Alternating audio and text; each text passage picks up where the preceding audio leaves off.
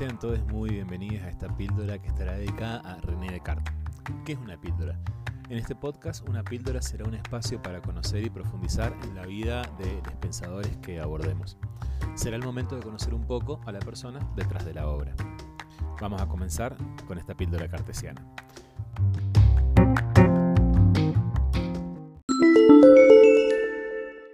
Para elaborar esta píldora, las fuentes a las que recurrí son Malope Antonio, quien escribió la entrada de Descartes en Filosófica, Enciclopedia Filosófica Online, la entrada de René Descartes, héroe del pensamiento moderno, de la página del Ministerio de Cultura de la República Argentina, la entrada referida a René Descartes en Web de Anoia, y respecto a los tres sueños del filósofo, seguiremos la entrada de R.D. Morlis titulada Los sueños de Descartes para Entelequia Filosófica.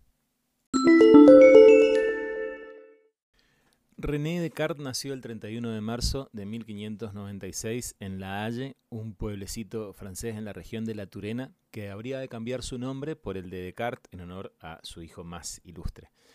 El pueblo en 1967 pasó a llamarse Descartes y tiene una población de un poco más de 4.000 habitantes, según el censo de 1999. Desconozco cada cuánto se hace censo en Francia. Eh, Descartes perteneció a una familia de baja nobleza. Su padre fue Joachim Descartes, consejero en el Parlamento de Bretaña. Era el tercero de los descendientes del matrimonio entre Joachim Descartes y Jean Brochard, por lo que por vía materna era nieto del alcalde de Nantes.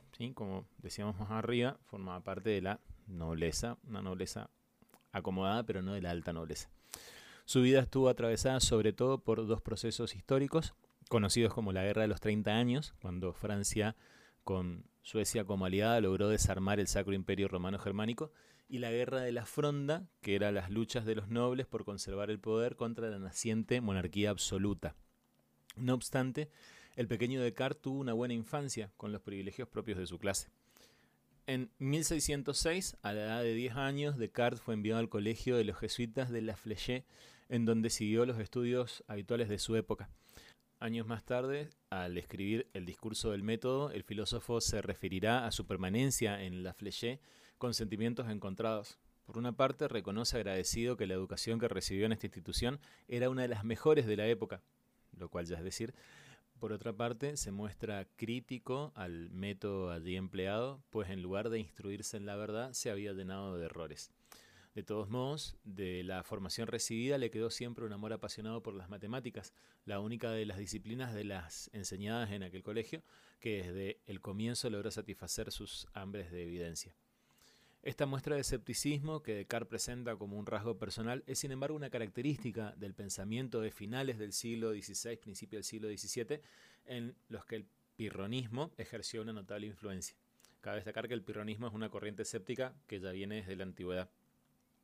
Terminados los estudios, Descartes comienza un periodo de viajes, apartándose de las aulas, por lo que comentábamos antes, de que estaba bastante desencantado con la verdad, convencido de no poder encontrar en las aulas el verdadero saber. Escribe en el discurso del método, cito, por ello, tan pronto como la edad me permitió salir de la sujeción de mis preceptores, abandoné completamente el estudio de las letras y, tomando la decisión de no buscar otra ciencia que la que pudiera dar en mí mismo o en el gran libro del mundo, Dediqué el resto de mi juventud a viajar, a conocer cortes y ejércitos, a tratar con gentes de diversos temperamentos y condiciones, a reconocer diferentes experiencias, a ponerme a mí mismo a prueba en las ocasiones que la fortuna me deparaba, y a hacer siempre tal reflexión sobre las cosas que se me presentaban que pudiese obtener algún provecho de ellas. Más por querer paterno que por deseo personal, al terminar los estudios en La Flèche, se trasladó a Poitiers para estudiar Derecho. En 1616 obtuvo el título de abogado, pero nunca ejerció la carrera. Aprovechando la guerra de los 30 años entre protestantes y católicos, en 1618 se enroló en Breda como soldado de las tropas del príncipe protestante Mauricio de Nassau. Un año más tarde, Descartes se unió a las tropas católicas del duque de Baviera, Maximiliano I, no tenía mucha bandera. Eh, no era tanto el triunfo de una de las dos confesiones religiosas lo que le movió a militar en un bando u otro, sino el deseo de conocer nuevos países o costumbres, o como afirma en el discurso del método, de estudiar en el gran libro del mundo. Acuartelado cerca de Baviera, durante el invierno, pasa su tiempo en una habitación calentada por una estufa, donde elabora su método, fusión de procedimientos lógicos, geométricos y algebraicos. De esa época será la concepción de la posibilidad de una matemática universal, la idea de una ciencia universal, de un verdadero saber, y se promete emplearla en renovar toda la ciencia y toda la filosofía. La noche del 10 de noviembre de 1619 tiene tres sueños sucesivos que interpreta como un mensaje del cielo para consagrarse a su misión filosófica. La importancia que concede Descartes a estos sueños choca con las características que se le atribuyen ordinariamente a su sistema, que sería el racionalismo, pero según el mismo Descartes nos relata, estarían en la base de su determinación de dedicarse a la filosofía y contendrían ya la idea de la posibilidad de fundamentar con certeza el conocimiento y con ello reconstruir el edificio del saber sobre cimientos firmes y seguros. Vamos entonces con el primer sueño, en el que Descartes cuenta que se encontraba intentando alcanzar una iglesia que nunca alcanzaba. Se lo editaba la fuerza de un enorme y enigmático viento. Sin embargo, según contó, el resto de la gente parecía no tener ninguna dificultad en caminar. El viento solo lo impedía a él llegar a la iglesia. El viento acabó por empujarle contra una pared y estando contra esta pared aparece un viejo conocido que le ofrece algo que estaba fuera de toda lógica. Le ofrece un melón. Al despertarse, Descartes se empieza a preguntar por el significado de este sueño. Estando en esa misma habitación y esa misma noche, después del primer sueño, Descartes despertó por el enorme ruido de un trueno. Al abrir los ojos creyó ver su cuarto lleno de chispas de fuego. Pudiera ser efecto del rayo, del despertar, de la estufa que lo acompañaba, pero sea cual sea la causa, lo cierto es que a Descartes le pareció como muy, muy raro despertarse y ver todas estas chispas. Pero bueno, pasaron cosas y se duerme de nuevo. Y comienza el tercer sueño que tuvo una importancia tremenda en la obra de Descartes. En esta ocasión, Descartes soñó estar en una habitación, un estudio, con la sola compañía de dos libros, un diccionario y una antología de poemas. Deseoso de ver el contenido de este último, lo abrió y se encontró con la frase ¿Qué camino debería tomar en mi vida? Paró de leer, levantó la vista y vio un hombre, a un desconocido, que le acercaba un papel. En dicha nota estaban escritas dos palabras, sí, punto suspensivo, y no, punto suspensivo. Por tercera vez en la noche, Descartes despertó y se puso a pensar sobre el significado de todo aquello. Los dos primeros sueños le habían llenado de terror, pero el último le había tranquilizado y le había mostrado finalmente el camino. O, por lo menos, eso creyó él. Tras estos sueños, Descartes, desatendiendo los deseos de su padre, supo que no sería ni soldado ni un hombre de leyes, recuerdo que había estudiado abogacía, sino un hombre que iba a buscar la verdad y a lo que consagró toda su vida. De 1620 a 1628 viaja a través de Europa residiendo en París entre los años 1625 a 1628 dedicando su tiempo a las relaciones sociales y al estudio, entablando amistad con el cardenal Berulé, quien le animará a desarrollar sus teorías en afinidad con el catolicismo. Durante este periodo se ejercita en su método, se libera de los prejuicios, acumula experiencias y elabora múltiples trabajos descubriendo especialmente en 1626 la ley de refracción de los rayos luminosos. También en esta época redacta las reglas para la dirección del espíritu, obra inacabada que expone lo esencial de su método. En 1628 se retira a Holanda para trabajar en paz y tranquilidad. Permanecerá allí 20 años, cambiando a menudo de residencia, completamente ocupado en su tarea filosófica. Comienza por componer un pequeño tratado de metafísica sobre el alma y Dios, del que se dice satisfecho y que debe servir a la vez de arma contra el ateísmo y de fundamento de la metafísica. Dicho tratado contendría ya las ideas fundamentales de lo que serían posteriormente las meditaciones metafísicas, según algunos estudiosos del cartesianismo, opinión no compartida por otros, que creen demasiado temprana la fecha como para que Descartes estuviese ya en posesión de su metafísica. Interrumpe la elaboración de dicho tratado para escribir en 1629 un Tratado del Mundo y de la Luz, que acaba en 1633 y que contiene su física de carácter mecanicista pero habiendo conocido por azar la condena de Galileo por haber sostenido el movimiento de la Tierra, que también lo sostenía Descartes, renuncia a publicar su trabajo. A veces vale más la vida que la verdad. Por una parte no quiere enfrentarse con la iglesia a la cual está sometido por la fe. Por otro, piensa que el conflicto entre la ciencia y la religión es un malentendido. En fin, espera que un día el mundo comprenderá y que podrá editar su libro. Este miedo de Descartes ante la condena de Galileo ha llevado a algunos estudiosos a buscar en su obra un significado oculto, llegando a interpretar la demostración de la existencia de Dios que realizan las meditaciones metafísicas como un simple ejercicio de prudencia, que no se correspondería con el auténtico pensamiento cartesiano sobre la cuestión. En 1635, viviendo en Leyde, Países Bajos, Descartes tuvo una hija, Francine, nacida de una relación con el ama de llaves de la casa en que vivía. Elena Jans. Al morir Francine a una temprana edad, Descartes se separó de Elena, no sin antes haberla provisto de una dote que le permitiera casarse. Para difundir sus doctrinas, mientras tanto, publica resúmenes de su física, precedidos por un prefacio. Es el famoso Discurso del Método, seguido de la Dióptrica, los meteoros y la geometría, que solo son ensayos de este método. Esto fue en 1637. El éxito le conduce a dedicarse completamente a la filosofía, la rompió con estos textos. En 1641 publica en latín las Meditaciones sobre la filosofía primera, más conocidas como las Meditaciones metafísicas. En 1644 publica en latín Los Principios de la Filosofía. La publicación de estas obras le proporciona a Descartes el reconocimiento público, pero también es causa de numerosas disputas. En el año 1643 conoce a Elizabeth de Bohemia, hija del elector palatino destronado y exiliado en Holanda. La princesa lo adopta como director de conciencia, de donde surgirá una abundante correspondencia en la que Descartes profundice sobre la moral y sobre sus opiniones políticas, y que la conducen en 1649 a la publicación de Las Pasiones del Alma más conocidas como el Tratado de las Pasiones, que será la última obra publicada en vida del autor y supervisada por él. Su fama le valdrá la atención de la reina Cristina de Suecia. Es invitado por ella en febrero de 1649 para que le introduzca en su filosofía. Descartes, reticente, parte sin embargo en septiembre para Suecia. El alejamiento, el rigor del invierno, la envidia de los doctos contraría su estancia. La reina le cita en palacio cada mañana a las 5 de la madrugada para recibir sus lecciones.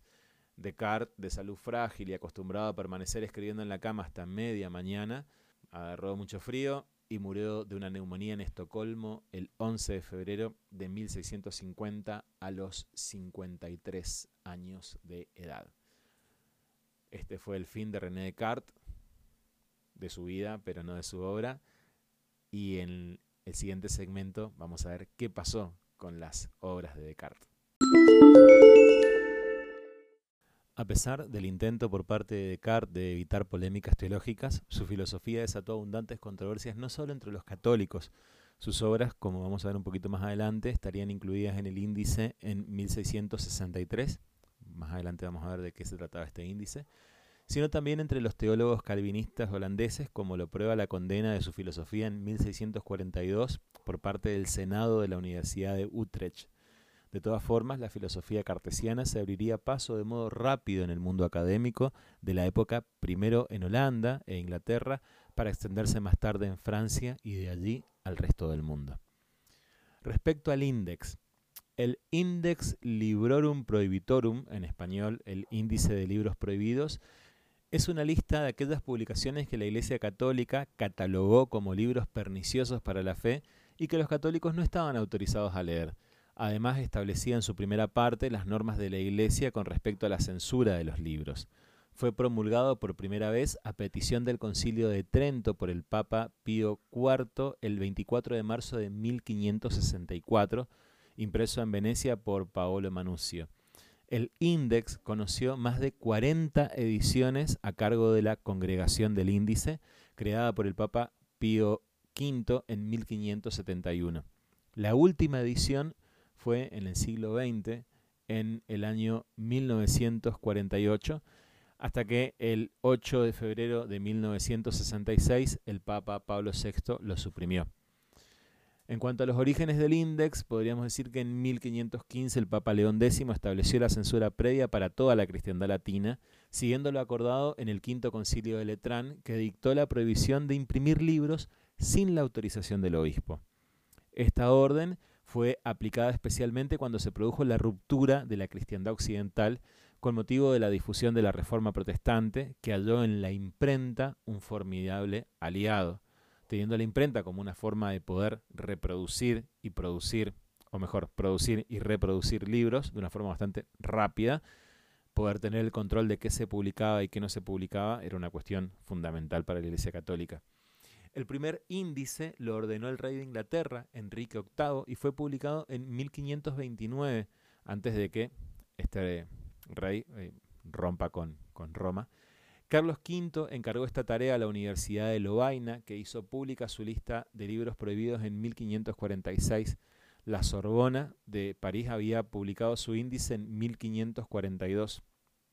En 1551, la Inquisición española adoptó propio, como propio el índice de Lovaina y lo editó con un apéndice dedicado a los libros escritos en castellano, naciendo así el primer índice de libros prohibidos de la Inquisición española. La lista incluyó autores literarios como, y esto es interesante, acá vamos a estos nombres prohibidos, François Revelois, la obra completa, Jean de La Fontaine, eh, puntualmente en, creo que son cuentos y novelas, pensadores como nuestro reseñado René Descartes o Montesquieu, y científicos o protocientíficos como Giordano Bruno, como Copérnico, también estuvieron presentes en este índice. Eh, Copérnico entró en la lista como consecuencia del proceso de la Inquisición contra Galileo por un decreto de la Congregación General del Índice del 5 de marzo de 1616 que obligaba a expurgar ciertos pasajes incompatibles con la fe que mostraban como seguro que la Tierra se mueve en torno a un Sol inmóvil, sería la teoría heliocéntrica. Las enmiendas fueron publicadas en 1620, pero la obra de Copérnico, La Revolución de los Cuerpos Celestes, en latín de Revolutionibus Orbium eh, Celestium o Coelestium, no salió del índice hasta el año 1758. Johannes Kepler, que defendió en 1618 el heliocentrismo de Copérnico, fue a su vez incluido en el índice. En el índice, en el índice. La trigésima segunda edición de 1948, siglo XX, fue la última publicada, contenía aproximadamente 4.000 títulos censurados por varias razones, herejía, deficiencia moral, sexualidad, ideas políticas, entre otras. La lista incluía, junto a una parte de la lista histórica, buena parte de las novelistas, de los novelistas del siglo XIX, como Solá, Balzac, cuyas obras estaban prohibidas completamente, o Víctor Hugo, del que Los Miserables no fue retirada hasta 1959. Entre los pensadores se encuentran Michel de Montaigne, por los ensayos, Descartes, por varias obras, incluidas las meditaciones metafísicas, Pascal por los pensamientos, Montesquieu por las cartas persas, Spinoza por su ópera póstuma eh, publicada en 1677, que contenía no solamente el Tratactus, el Tratado Teológico Político, sino también su ética y su Tratado Político, entre otros. También estuvieron David Hume, Kant por la crítica de la razón pura, Beccaria por de los delitos y las penas, Berkeley, también Nicolás de Condoret y Jeremy Bentham. Algunos autores modernos también fueron incluidos en las listas antes de su abolición, por ejemplo, Maurice Metterlink, eh, cuyas obras fueron prohibidas de manera íntegra, lo mismo que de los eh, siguientes autores. Anatole France fue incluido en 1922, André Gide en 1952 o Jean-Paul Sartre en 1959. Otra inclusión significativa es la del sexólogo neerlandés Theodoro eh, Hendrik van de Velde, autor del manual de sexo El matrimonio perfecto, en el que se animaba a los matrimonios a disfrutar del sexo. Los autores notables por su ateísmo como Schopenhauer, Marx o Nietzsche, o por su hostilidad a la Iglesia Católica, no figuraron en el índice, puesto que tales lecturas están prohibidas ipso facto. No hacía falta pasar por la autoridad eclesiástica, simplemente estaban absolutamente prohibidos por el contenido en sí mismo.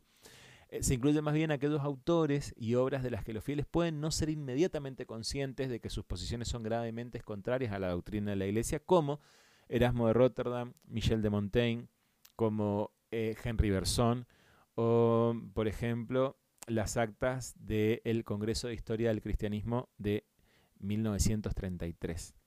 Después del Concilio Vaticano II, a finales de 1965, el motu propio Integre Servande de Pablo VI reorganizó el Santo Oficio, convirtiéndolo en Congregación para la Doctrina de la Fe, sin mencionar el índice entre sus competencias.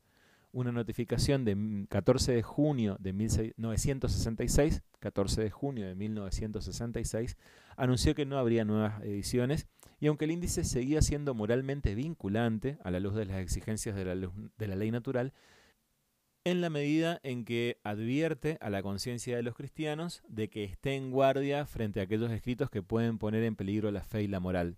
Al mismo tiempo, se declara que ya no tiene la fuerza del derecho canónico para forzar con penas, como la excomunión, la prohibición. Cabe destacar como un agregado que fue miembro, fue la cabeza de esta congregación para la doctrina de la fe, el cardenal Joseph Ratzinger, conocido como el Papa Benedicto XVI, que aún sigue vivo. Con esto finalizamos esta píldora de René Descartes, que tuvo una vida bastante interesante y movida, en la cual la decisión por la filosofía fue muy clara y fue un abocarse de lleno a buscar la verdad, a buscar la verdad en una época donde las tinieblas empezaban a esfumarse y, y Descartes tuvo un rol bastante activo en este en esta búsqueda de un nuevo método para poder pensar y para poder acercarse a aquello que es la verdad, si es que eso es posible. Te agradezco mucho la difusión de este capítulo, que te suscribas a la página de Instagram donde me puedes encontrar con arroba lecturas-filosóficas y que si te sirve que dejes algún comentario. Saludos.